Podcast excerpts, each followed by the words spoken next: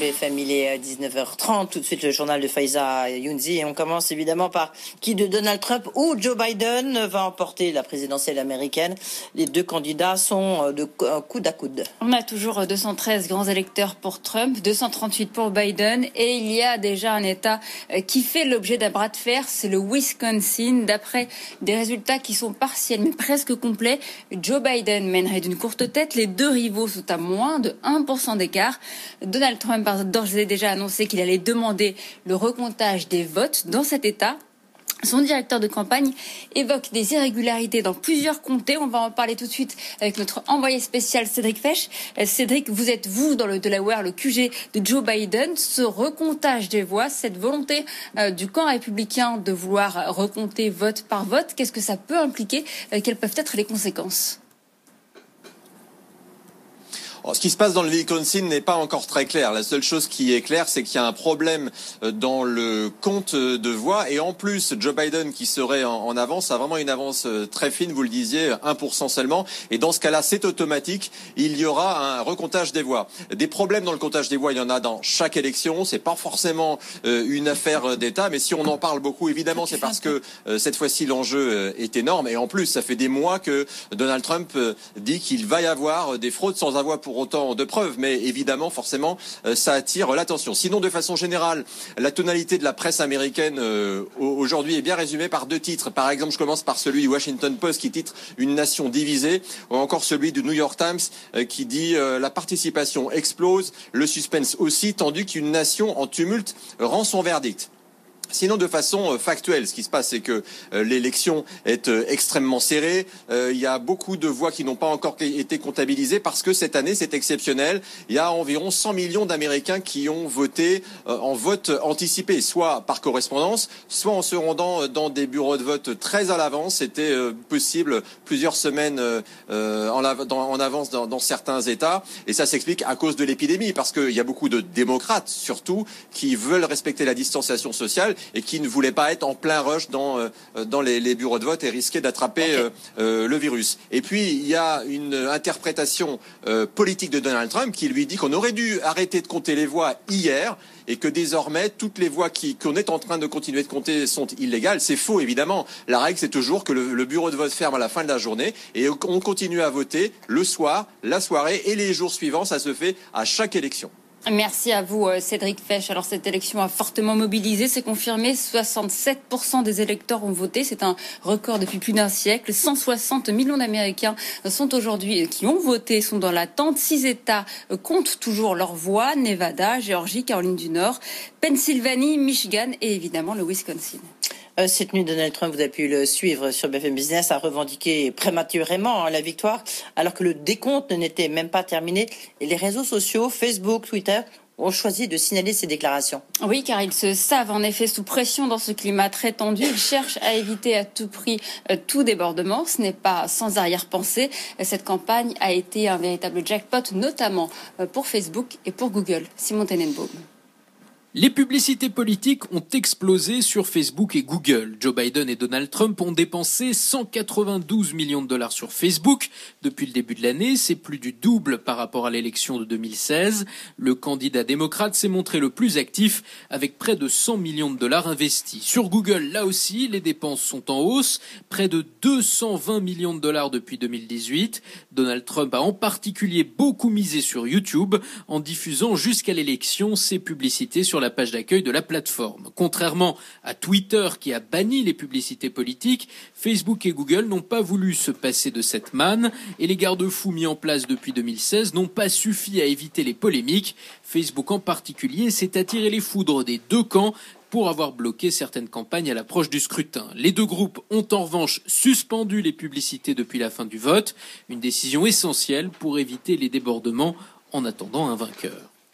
Et retour en France avec la fermeture controversée de ces commerces jugés non essentiels. La justice a de nouveau suspendu des arrêtés de maire, les autorisant à rouvrir leurs portes. C'est le cas notamment à Béziers et à Perpignan.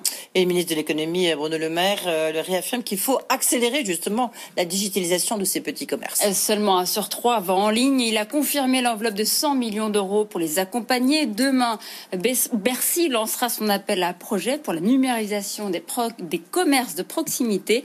Des des prestataires de solutions viendront proposer des tarifs préférentiels aux artisans et indépendants qui ont été obligés de fermer leurs portes. Elsa Trujillo, vous êtes journaliste spécialisée dans la tech. Plusieurs de ces prestataires ont déjà tendu la main à ces petits commerces. Oui, euh, plusieurs prestataires de solutions numériques sont déjà venus prêter main forte aux petits commerces, euh, notamment de produits non, essentiels qui devaient fermer. Euh, parmi eux, des places de marché, donc des marketplaces, sont des plateformes qui permettent aux petits commerces de vendre en ligne leurs produits en prélevant une commission au passage. C'est justement sur ces commissions que les géants du e-commerce vont axer leurs différentes initiatives. Donc il s'agit de les réduire à zéro. Ça va être le cas pour le Bordelais C-Discount, pour Carrefour qui propose une marketplace de produits alimentaires avec avec le partenaire euh, Miracle, qui est aussi une société française, et également pour Le Bon Coin, euh, qui va justement réduire ses commissions à zéro jusqu'au 31 décembre pour permettre aux petits commerces de vendre euh, facilement leurs produits. mais il y a également d'autres solutions qui sont pas du ressort des marketplaces, mais plutôt de tous les outils toutes les, les, façons justement pour les petits commerçants de, de vendre leurs produits en ligne justement de fonctionner. Euh, on a parmi elles petitcommerce.com qui axe sur la visibilité, qui va être une plateforme qui permet aux petits commerces de se mettre en avant.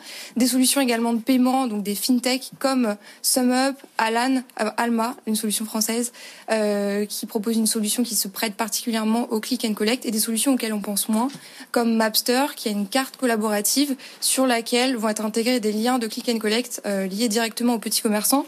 Et pour revenir à l'appel d'offres de Bercy, euh, il se terminera le 13 novembre. On aura les résultats à ce moment-là. Et en effet, il y a urgence pour les petits commerces, sachant que deux tiers d'entre eux n'ont pas de visibilité en ligne, pas de boutique en ligne à ce jour. Et merci à vous, Elsa. Et c'est d'autant plus important hein, que le e-commerce explose depuis le début de cette crise sanitaire. Dernier exemple en date avec Zalando. Ses résultats trimestriels ont été publiés ce matin. Son chiffre d'affaires a grimpé de plus de 20% au troisième trimestre. Il frise les 2 milliards d'euros. Le spécialiste allemand de la vente de vêtements en ligne en a profité pour confirmer ses perspectives pour l'année. Également dans l'actualité, cette étude sur le télétravail qui en montre les effets pervers. Oui, une étude du cabinet Odoxa qui met en évidence que les addictions augmentent avec la pratique du télétravail. Quand on travaille seul chez soi, on a tendance à fumer plus quand on est fumeur et ça peut même aller plus loin. Et c'est le décryptage avec Pierre Kufferman. BFM Business, le grand journal de l'écho, le décryptage. Exactement la question qu'on peut se poser, on en parlait à l'instant avec Pierre-André Chanada, le patron de Saint-Gobain, c'est est-ce que le télétravail peut devenir, euh, peut favoriser les pratiques euh, addictives euh, comme ça, je sais pas, comme fumer, comme boire, comme manger, grignoter. C'est ce que dit ce sondage, qui est un sondage très sérieux, hein, qui a été mené auprès de 3000 télétravailleurs et managers par Odoxa pour le site actuelrh.fr constat édifiant. Les fumeurs qui télétravaillent vont fumer davantage. 75% des personnes interrogées euh, en font le constat. Vous me direz alors évidemment qu'au bureau, euh, la pause clope, ça existe. Sauf que là, quand on commence en fait à, fumer devant son écran, eh bien, euh, il y a un fort risque qu'on grille plus de cigarettes que quand on travaille au bureau. Et puis maintenant, quand on parle des substances qu'on n'est pas censé consommer quand on travaille au bureau. Je parle de l'alcool. Et je parle même pas, alors, en plus des substances carrément euh, illégales, euh, le cannabis ou les autres drogues. Eh bien, on voit là encore que les managers et les télétravailleurs admettent qu'il y a un risque d'augmentation euh, ou d'apparition d'une addiction. 66% le pensent pour l'alcool, 38% pour le cannabis. La question, c'est comment la question, c'est comment peut-on faire justement lorsqu'on est un chef d'entreprise pour réduire cette, euh, cette addiction euh, éventuelle? Alors, c'est vraiment le rôle des managers. Les addictologues conseillent de recourir par exemple, à la visioconférence plutôt qu'au coup de fil ou au message par WhatsApp. Pourquoi? Parce que si quelqu'un sait qu'à tout moment on peut l'appeler en visioconférence, forcément ça l'incite à une forme de, de tempérance, d'autocontrôle. Et puis il est aussi recommandé d'envoyer à tous ceux qui télétravaillent le règlement intérieur pour leur rappeler que les règles qui prévalent au bureau, elles continuent à s'appliquer à la maison durant le temps de travail. Mais tout ça doit être fait dans une logique de, de prévention. Et enfin, il est recommandé de parler du problème avec un collaborateur quand on sent qu'il dérape. Le sujet ne doit jamais être considéré comme tabou. Oui, à mon avis, ça c'est la partie difficile, parce qu'en plus sentir à travers un ordinateur, c'est compliqué. Hein. Merci beaucoup Pierre Kufferman, merci Faïza Younzi.